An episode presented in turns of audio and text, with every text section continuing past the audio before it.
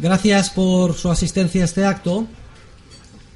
De nuevo me produce una gran satisfacción y alegría tener la oportunidad de dirigirme a todos los presentes en, no sé si es el décimo, Congreso de Economía Austriaca.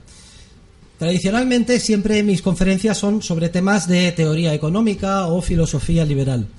El año pasado hice una excepción que expliqué con detalle y desarrollé una pequeña excursión en el ámbito de la política concreta del día a día. Creo que la coyuntura de entonces eh, lo justificaba. Este año también vamos a hacer una excepción y vamos a hacer una pequeña excursión en el ámbito de la teología. Hace unos años, María Blanco, no sé si aquí presente, me hizo una entrevista para un libro sobre los economistas españoles más notables y yo incidía en que era muy importante que en el enfoque multidisciplinar de la escuela austriaca no olvidáramos la teología. Es muy importante la filosofía, el derecho, pero la teología era también clave en un ámbito que teníamos que desarrollar. Hoy vamos a hacer un trabajo de investigación o por lo menos una serie de reflexiones sobre el ámbito de la teología y su relación con el movimiento libertario. Mis primeras palabras tenían que ser de agradecimiento y de agradecimiento al Papa Francisco, porque el contenido de estas reflexiones ha sido inspirado por él. Concretamente por los comentarios del Papa Francisco sobre los libertarios que introduce en su mensaje a los participantes en la sesión plenaria de la Pontificia Comisión de Ciencias Sociales del pasado 28 de abril. O sea que agradecemos al Papa Francisco que haya dado pie a lo que hoy voy a decir. También me gustaría decirles que yo preparé esta conferencia a la sombra de un pino a las orillas del mar Mediterráneo en mi casa de Mallorca el pasado sábado 13 de mayo de 2017 exactamente 100 años después de la aparición de la Virgen de Fátima a los tres pastorcillos portugueses, Francisco, Jacinta y Lucía. Por cierto, el mensaje de la Virgen de Fátima más importante es que una gran desgracia iba a llegar al mundo con la revolución marxista, el triunfo de la revolución comunista en Rusia y que había que rezar mucho por Rusia. Parece que los rezos han tenido su efecto y después de setenta y pocos años pues ha caído el muro y ha desaparecido el socialismo real, aunque hay que decir que en lo que a comunismo y marxismo cultural se refiere todavía impera por doquier, incluso en amplios ámbitos de la Iglesia Católica. Por eso, déjenme ustedes dedicar la intervención de hoy a la Virgen de Fátima, porque un centenario solo se repite cada 100, 100 años. Bueno, entonces me gustaría partir de una premisa. Y la premisa inicial es la siguiente. Que Dios existe. Y claro, esto va a chocar a muchas personas. Hombre, para algunos será obvio, para los creyentes. Otros tendrán sus dudas. Y muchos les producirá rechazo, sobre todo en un ámbito de economistas, filósofos y amantes de la libertad y libertarios como en el que me encuentro hoy. Pero yo le rogaría que incluso para aquellos que no creen en Dios, por lo menos efectos dialécticos, hagan un esfuerzo de imaginación y durante los próximos minutos se imaginen que Dios existe. Porque esta es la premisa de partida sobre la que va a girar toda mi intervención. ¿Y qué entendemos por Dios? Debemos de entender por Dios un ser supremo, creador por amor de todas las cosas y de todas las criaturas, criaturas o criaturas que han sido creadas. En otro lugar he desarrollado con cierta extensión la tesis de que una de las criaturas más importantes que ha creado es el ser humano, a imagen y semejanza suya, y que si hay un punto de conexión de imagen y semejanza entre Dios y el hombre, precisamente se encuentra en la capacidad creativa empresarial. Sería este in emprendo prendi prensum, la capacidad de descubrir, ver, crear nuevas cosas que tiene el ser humano, el punto de conexión entre Dios y el hombre. Pero no voy a desarrollar esa teoría porque además ya la conocen y está expuesta con detalle en diversos de mis trabajos. Pero hoy voy a dar un paso más. Y voy a tratar de demostrar que Dios no solo es un ser supremo creador por amor de todas las cosas, sino que además Dios es libertario. Esta es la principal tesis sobre la que va a girar mi intervención. Entonces, ¿qué significa ser libertario? Quizás sea ocioso que nos planteemos esta pregunta aquí en el contexto de esta conferencia. Libertario es aquel que ama la libertad, que es una e indivisible del ser humano. Sobre todo, que defiende la libertad de empresa, que defiende la capacidad creativa del ser humano, el orden espontáneo del mercado y sobre todo que aborrece de la coacción sistemática y organizada de esas agencias monopolistas de la violencia que conocemos con el nombre de estados. En otros trabajos, por ejemplo, en mi artículo Liberalismo versus anarcocapitalismo, he estudiado con detalle por qué el Estado no solo no es necesario, sino que además es altamente ineficiente y sobre todo inmoral y por qué hay que desmantelarlo. ¿Y qué significaría, este sería el segundo paso, que Dios es libertario? ¿Qué sentido debemos de dar a esta frase, a esta expresión? Significa esto que siendo Dios Señor de todo el universo, que ha creado con sus leyes de la nada, que tiene por tanto el poder absoluto sobre la Tierra y el resto del universo, que siendo el poder absoluto, sin embargo, Dios no utiliza la fuerza, sino que siempre deja en libertad a sus criaturas, hasta el punto de que les deja la libertad de que se rebelen contra Él. Y así tenemos el caso de los ángeles caídos, seres espirituales que se rebelan contra su Creador. Deja libertad incluso al ser humano para que se revele contra él. El ser humano, en este sentido, es más afortunado que los ángeles caídos, porque tiene la fortuna de haber sido redimido. Es decir, una y otra vez Dios perdona al ser humano y le permite que se levante y vuelva a empezar. Dios con las tres personas, Dios Padre, Dios Hijo, Dios Espíritu Santo. Siempre, por tanto, deja hacer, deja pasar, deja que el universo, con el orden que Él ha creado, evolucione solo y de manera espontánea. Dios deja hacer, deja pasar, el mundo va por sí solo. Laissez faire, laissez passer, le monde va de lui-même. Podría ser el lema de nuestro Dios libertario. Y eso, a pesar de que el ser humano una y otra vez tienta a Dios y le exige que manifieste su poder supremo, que nos dé signos clarísimos que no se puedan contestar de su poder y entonces creeremos en él. Pero claro, Dios no entra al trapo, porque una confesión, una, una conversión forzada, resultado de un cataclismo, sería una, algo contrario a esa, a esa libertad innata que caracteriza al Supremo Creador por amor de todas las cosas.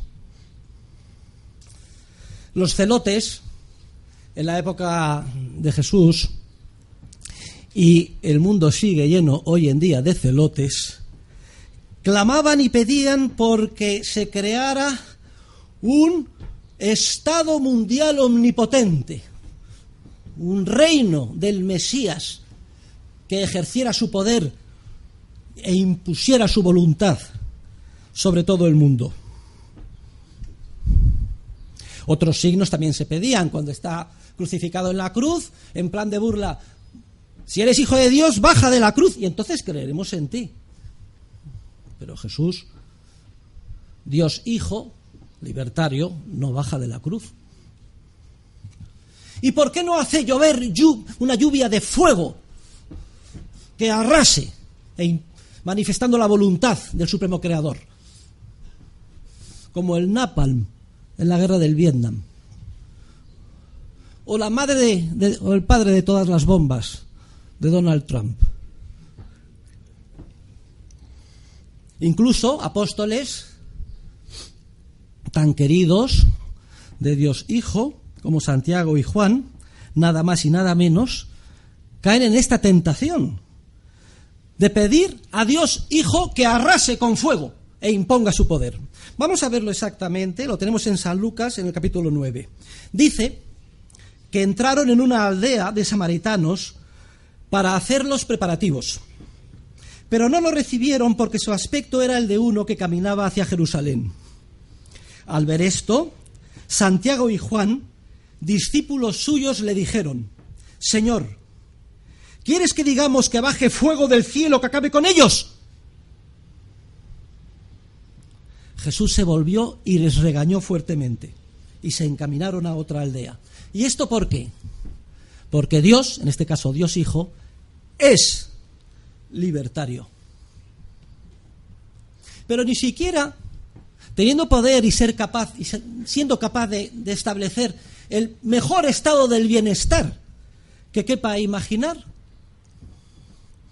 Dios Hijo ni siquiera en esas circunstancias entra al trapo. Tenemos el caso de su discurso más famoso, el Sermón de la Montaña, con las bienaventuranzas. Y una multitud, después se de ella porque no tiene nada que comer, y viene el milagro de la multiplicación de los panes. Y quedaron todos satisfechos y se dieron cuenta de que era capaz de alimentar gratis a todo el mundo. Eso era jauja.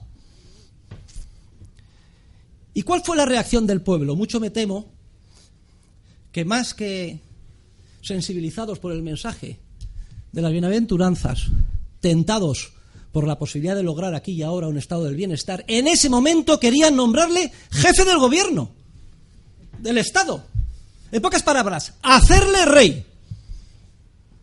Veamos cómo lo dice el Evangelio de San Juan. Dice Jesús, sabiendo que iban a llevárselo para proclamarle rey, se retiró otra vez a la montaña él solo a orar. ¿Y por qué? Porque Dios Hijo es libertario. Y es que el reino de Dios no es de este mundo. Se lo dice el propio Jesús a un funcionario atemorizado del Estado romano que además está encargado de juzgarle. Mi reino no es de este mundo. ¿Significa esto que habría dos tipos de reinos o estados? Los reinos de este mundo, que serían a su nivel legítimos, recuerden, dad al César lo que es del César, y el reino de Dios, del más allá, y dad a Dios lo que es de Dios. Esa es la interpretación estándar que ha preponderado hasta ahora, pero yo creo que es radicalmente falsa desde el principio hasta el final. La salida de Jesús, cuando le ponen esa trampa, mejor que nunca la podíamos calificar de saducea, es una salida muy inteligente. ¿Eh? Mirad que hay, esta moneda, la efigie de César. Pues dad a César lo que es de César y a Dios lo que es de Dios. Y se quitó de problemas aquí y ahora. Pero en ningún momento especifica qué es lo que era del César. Posiblemente nada. De hecho, nunca pagó ningún impuesto Jesús. La única vez que tuvo que pagar un impuesto encargó que pescaran un pez le abrían las vísceras y que ahí estaba el denario y que con eso pagaran los impuestos.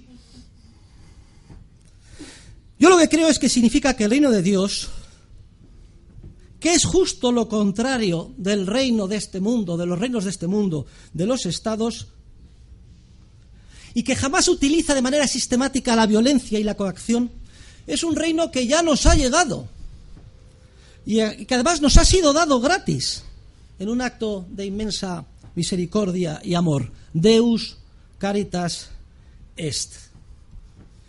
Y que debe de acabar con el desmantelamiento de los reinos de este mundo, de los estados de este mundo, porque Dios es libertario y el hombre está hecho a imagen y semejanza de Dios. Pero, ¿cuál es el origen y la naturaleza de los estados o reinos de este mundo? Sin duda alguna, y voy a tratar de demostrarlo esta tarde, el Estado es la encarnación del maligno, del demonio, la correa de transmisión del mal. Vamos a demostrarlo. Bueno, pero antes de demostrarlo vamos a hacer una pequeña digresión sobre cuál es el origen del Estado. El origen del, del reino del mundo, de los reinos de este mundo. Quizá la explicación más clara la tengamos en el Antiguo Testamento, en el libro de Samuel. Porque ahí se describe cómo los reinos de este mundo, los estados, surgen como un acto deliberado de rebelión del hombre contra el reino de Dios. Vamos a leerlo. Está en Samuel en el capítulo 8. Ahí leemos lo siguiente. El pueblo, hasta entonces, los israelitas, vivía en un estado de semi-anarquía, con una serie de jueces o árbitros que utilizaban para resolver sus desavenencias. Pero en determinado momento se dirigen a Samuel y le dicen, danos un rey para que nos gobierne. Es decir, danos un Estado. Y leemos en Samuel cómo esto a Samuel le pareció muy mal. Y recurre a Dios, recurre a Yahvé y le dice, oye, que estos pretenden que les demos un Estado. Y Yahvé Dios, ¿qué contesta? Dice literalmente lo siguiente.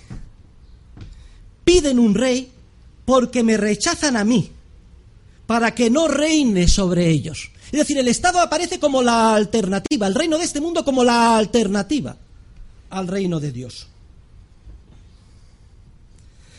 Pero Dios es libertario y deja hacer. Y deja hacer. ¿Que queréis un Estado? Hacerlo. Pero Samuel, por favor, antes de que sigan adelante, adviérteles con detalle lo que supone todo Estado, todo reino de este mundo. Y Samuel, ni corto ni perezoso, reúne al pueblo y les dice lo siguiente. ¿Queréis un Estado? Sí. Pues mirad lo que va a pasar.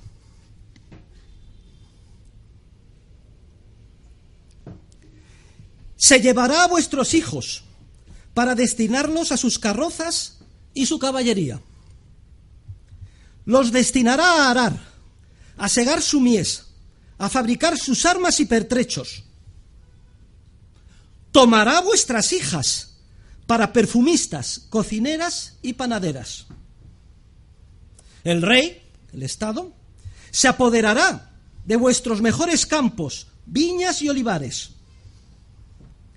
Cobrará el diezmo de vuestros olivares y viñas para dárselo a sus eunucos y servidores, igualito que ahora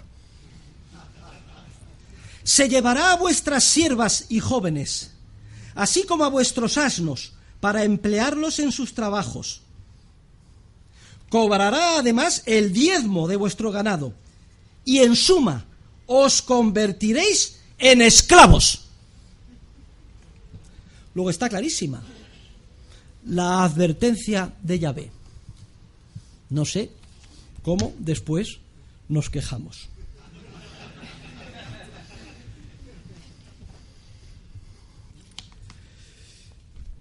Y en cuanto a que el Estado sea el principal instrumento o correa de transmisión del mal, es decir, del poder del maligno, ¿quién es el maligno? El demonio, es el ángel caído. ¿Cuál es el objetivo del maligno? Es destruir la obra de Dios, destruir el orden espontáneo del universo, dentro del cual se encuentra el orden espontáneo del mercado. Ese es el objetivo. ¿Cuál es nuestro enemigo? ¿Cuál es el enemigo de los libertarios? El demonio nos enfrentamos al demonio. O sea que el asunto es arduo. Una de cuyas principales manifestaciones está en el Estado. Es arduo y pero no imposible de vencer porque tenemos un aliado todavía más potente que el demonio. No hay ninguna duda de que el Estado es la encarnación del demonio. Pero no lo digo yo. No tendría ningún mérito. Sería un argumento de autoridad. El profesor Huerta de Soto, argumento de autoridad. Dice que Dios existe y que además el Estado es la encarnación del demonio. No lo digo yo. ¿No? Lo dice San Lucas, el evangelista, y además lo remacha muy bien el Papa emérito, Benedicto XVI, Joseph Ratzinger, en su notabilísima biografía titulada Jesús de Nazaret, y en cuyo volumen 2, que fue el primero que se publicó, tiene una parte sublime, donde comenta cada una de las tentaciones a las que se vio sometido Dios Hijo, es decir, Jesús. Y en San Lucas 4, a partir del versículo quinto, se describe la tercera y la más grave de las tentaciones, la más potente. Dice, leemos el Evangelio, dice así, llevándole a lo alto, el diablo mostró a Jesús todos los reinos, es decir, todos los estados del mundo, y le dijo, te daré el poder y la gloria de todos los reinos. Y esto es lo importante que añade el evangelista, que dice el demonio, porque a mí ese poder me ha sido dado y yo lo doy a quien quiero. Te daré ese poder si te arrodillas delante de mí. Todo será tuyo. Luego, por confesión del propio diablo, todos los estados de la tierra están a sus órdenes y dependen de él. Luego ya podemos entender por qué producen tanto daño. ¿eh? ¿Y qué es lo que contesta Jesús?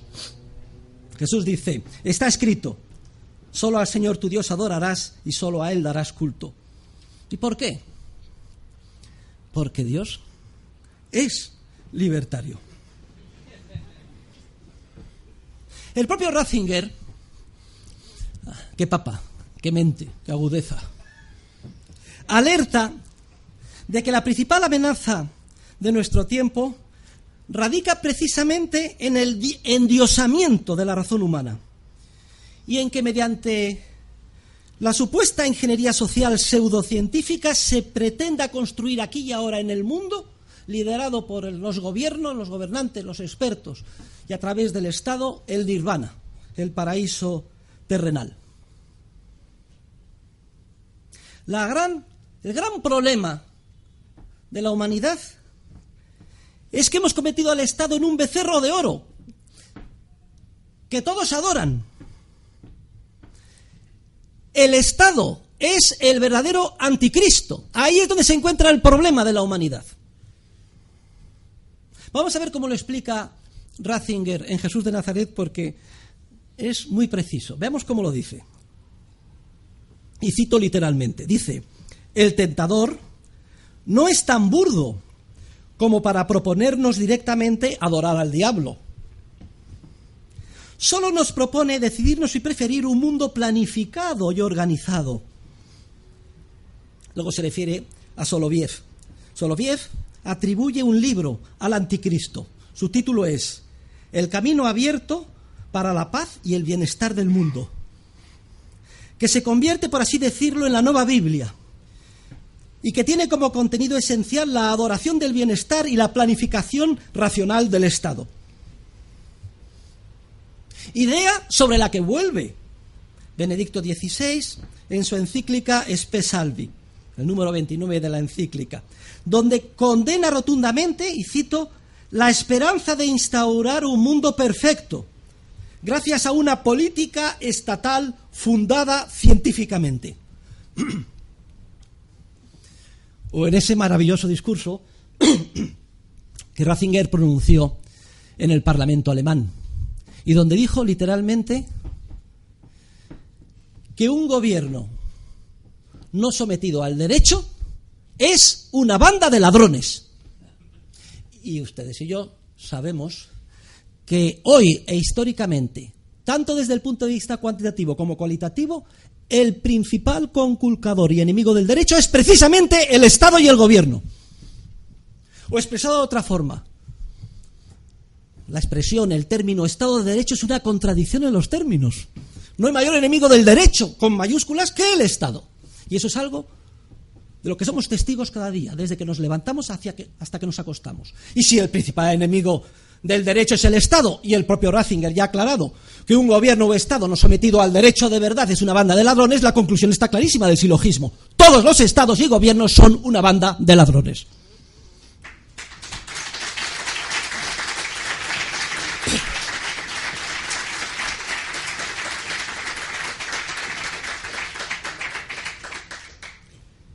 Incidentalmente, Ratzinger denuncia también una idea muy importante. Dice, ¿sabéis cuándo se torció la iglesia? Muy sencillo. En el momento en que se convirtió en iglesia oficial del Estado. Las cosas se tuercen, dice, no obviamente desde el decreto de Teodosio, que es cuando se convierte en iglesia oficial del imperio, sino ya antes, con Constantino. El edicto de Milán, libertad religiosa, 313. Pero pocos años después, en el 321, que dice Constantino, se declara fiesta en todo el imperio el domingo, en honor a los católicos. Y pocos años después, concilio de Nicea. Bien, se pueden reunir los obispos y llegar a consensos y acuerdos, pero solo serán válidos si yo, Constantino, los apruebo. A partir de ahí, la Iglesia Católica está perdida. Se convierte en una institución conchavada con el Estado. Ya podemos entender todas las atrocidades de la historia, desde las cruzadas, instituciones genocidas como la Inquisición, porque la Iglesia pasa a ser un instrumento del maligno como Iglesia oficial del Estado. Por eso es vital separar radicalmente ambas instituciones. Dice Ratzinger. Ahora, desde el punto de vista intelectual, el daño más grande no es este. Es que como la Iglesia durante siglos y siglos ha sido Iglesia oficial del Estado, ha habido una legión de intelectuales, de teólogos, que han dedicado todo su esfuerzo a tratar de justificar lo injustificable, es decir, que el Estado es legítimo. Esperemos que haya un golpe de timón y a partir de ahora la Iglesia se desprenda de su síndrome de Estocolmo y empiece a denunciar al Estado mucho antes que al orden espontáneo del mercado. Creo que ha quedado establecido que Dios nos ha dado, nos da por amor su reino. Que Dios es creador y libertario. Y que la principal amenaza para el reino de Dios está en el endiosamiento de la razón humana, la fatal arrogancia, el título de la última hora de Hayek. Y concretamente en los estados o reinos de este mundo que encarnan el mal sistemático. Entonces, ¿cuál debe ser el hilo conductor de nuestra acción en el día a día? Es obvio, Dedicar todo nuestro esfuerzo, energía intelectual, física, todo nuestro ser a desmantelar los estados e impulsar el orden espontáneo de Dios, basado en el amor, basado en la cooperación voluntaria. Lo que implica, como es lógico, impulsar el mercado, la propiedad privada, la economía de empresa, libertad de empresa, el orden espontáneo del mercado, como condición necesaria en todo caso, no suficiente, es necesario además que el ser humano tenga la guía de la ética, de la moral. Pero reconociendo que incluso lo que más disciplina a los malos es el mercado. Porque el mercado nos obliga, en un entorno de cooperación voluntaria, a dialogar con el otro, a tratar de descubrir sus necesidades y satisfacérselas pacíficamente nos obliga a mantener una reputación si es que queremos que el día de mañana se siga comerciando con nosotros. Y esto explica por qué el gran Montesquieu llegó a la conclusión de que allí donde prepondera el mercado, las costumbres son dulces. Porque el mercado, y como ya clarísimamente dijo el Papa, San Juan Pablo II, es la mejor cadena de solidaridad que se extiende progresivamente y llega hasta los últimos confines del ser humano. La verdad es que estaba revisando las afirmaciones de Juan Pablo II sobre doctrina social de la Iglesia en Centesimus Annus, la verdad es que son espectaculares. Vamos a recordar alguna. Dice Juan Pablo II lo siguiente. Cito literalmente. Dice, cuando una empresa da beneficios, significa que los factores productivos han sido utilizados adecuadamente y que las correspondientes necesidades humanas han sido satisfechas debidamente. Luego, se busca beneficio no por codicia, sino como manifestación de que se hace el bien al otro. Dice el Papa Juan Pablo II, que si el Estado ha de tener una incumbencia, debe de ser garantizar la propiedad. ¡Ole, Juan Pablo! La propiedad y la libertad individual. De manera que quien trabaja y produce pueda disfrutar de los frutos de su trabajo y por tanto se sienta estimulado, estimulado a realizarlo eficiente y honestamente. También dice, donde el interés individual es suprimido violentamente, ¿por quién va a ser? Por el Estado. Queda sustituido por un oneroso y opresivo sistema de control burocrático que esteriliza toda iniciativa y creatividad. Esto es lo que nos pasa cada día en el entorno opresor en el que vivimos. Y concretamente critica al Estado asistencial o del bienestar. Dice que una estructura social de orden superior no debe interferir en la vida interna de un grupo social de orden inferior, privándole de sus competencias. Y afirma que conoce mejor las necesidades y logra satisfacerlas de modo más adecuado quien está próximo a ellas o quien está cerca del necesitado. Critica al Estado asistencial porque al intervenir directamente y quitar responsabilidad a la sociedad civil provoca la pérdida de energías humanas y el aumento exagerado de los aparatos públicos, dominados por lógicas burocráticas, más que por la verdadera preocupación de servir a los usuarios, y todo ello con un enorme crecimiento de los gastos. Es que Juan Pablo II parece Ramón Rayo, explicando políticas públicas en nuestro curso del máster.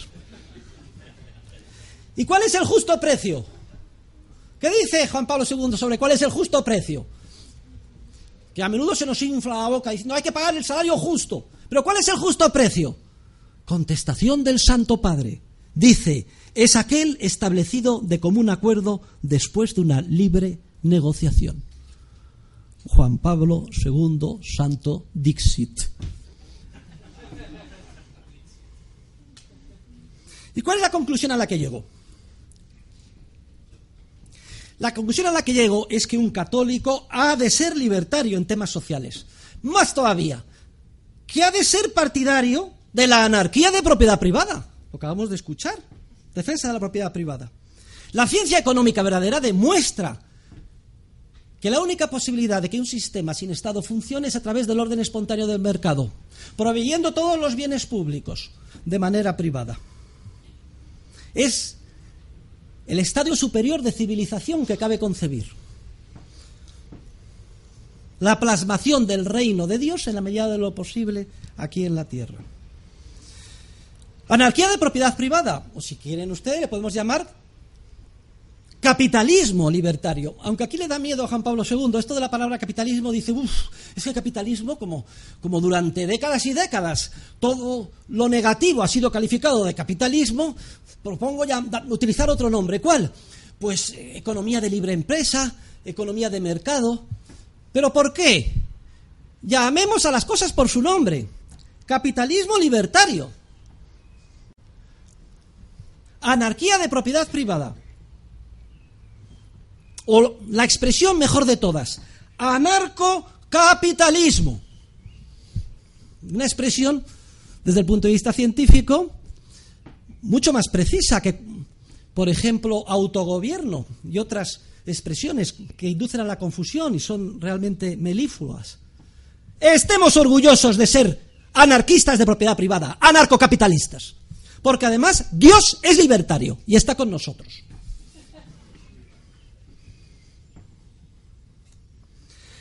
Etimológicamente, una anarquía significa, según el diccionario de la Real Academia, ausencia de toda autoridad pública. La expresión es perfecta. Todo sería privado, no habría autoridad pública. Arkein, viene del griego, significa llamar, mandar. Arkein, el mando, el poder público. Anarquía, que no hay autoridad pública. Otra expresión también que se puede utilizar, ácarata, del griego kratos, que significa poder absoluto. Aquí está la famosa anécdota de Hayek, cuando se declara enemigo de la democracia. Democratos, dice que Kratos significa poder absoluto. Y dice Hayek, yo estoy en contra de todo poder absoluto. Un poder absoluto, aunque sea respaldado por el pueblo, no es viable. Y por eso propone otro nombre, isonomía, demarquía, todos ustedes ya lo han estudiado, el volumen 3 de Derecho, Legislación y Libertad. Que no haya poder absoluto, acracia, ácrata. Estemos orgullosos de ser anarcocapitalistas y ácratas. Y voy a terminar mi intervención de hoy con unos versos de un gran libertario español, de un gran anarquista que nació en Sevilla, de Melchor Rodríguez. No sé si ustedes le conocen, Melchor Rodríguez García. Fue el último y efímero alcalde de Madrid en la República. Junto con el coronel Casado y el general Cipriano Mera, dos compañeros anarquistas, dio un golpe de Estado contra las fuerzas comunistas y del presidente Negrín, que era el títere de Stalin, para poner fin a la guerra y fueron los que entregaron Madrid a las fuerzas del general Franco. Melchor Rodríguez también es conocido como el Ángel Rojo. ¿Y por qué es conocido por el Ángel Rojo? Porque salvó a más de 12.500 prisioneros, estaban en las cárceles de Madrid, de ser asesinados o linchados, tanto en la cárcel modelo como en la cárcel de la, cárcel de la montaña, como en la de General Díaz Porlier, Alcalá de Henares, etc. Las sacas de Madrid que terminaron los fusilamientos de Paracuellos y que fueron responsabilidad directa por acción o omisión de Santiago Carrillo, fueron interrumpidas inmediatamente en el momento en el que Melchor Rodríguez fue nombrado inspector general de prisiones por el ministro de Justicia, el también anarquista García Oliver. Inmediatamente llegó, tomó posesión y dijo, queda prohibido que nadie salga de las 7 de la tarde a las 7 de la mañana sin mi autorización directa por teléfono. Separaron los fusilamientos. Ni que decir tiene que hubo una ofensiva tremenda de desprestigio contra Melchor Rodríguez, que era una institución del movimiento anarcosindicalista en España. Le acusaron de traidor a la República y él contestó, los traidores sois vosotros que habéis manchado de sangre el noble ideario de la anarquía. Y añadía, se puede morir por un ideal, pero jamás matar por él. Y quizás el ejemplo más sublime de morir por un ideal lo tengamos en el caso de Dios Hijo, de Jesús. Murió por el ideal de redimir a todo el género humano. Víctima, no hay ninguna duda, ¿eh? de la razón de Estado y de un complot político. Víctima del Estado. Y le dijeron, le dijeron, ¿y por qué has hecho esto? ¿Por qué defiendes a los quintacolumnistas que tenemos en la cárcel. ¿No serás un católico infiltrado? Contestación de Melchor Rodríguez.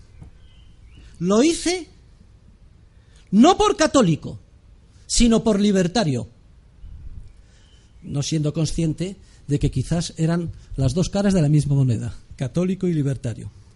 Además, García, eh, Rodríguez García, Melchor Rodríguez García, a pesar de ser de la Federación Anarquista Ibérica, era de un grupo, el llamado Los Libertos, que defendía estas tesis basadas en la libertad y pacifistas.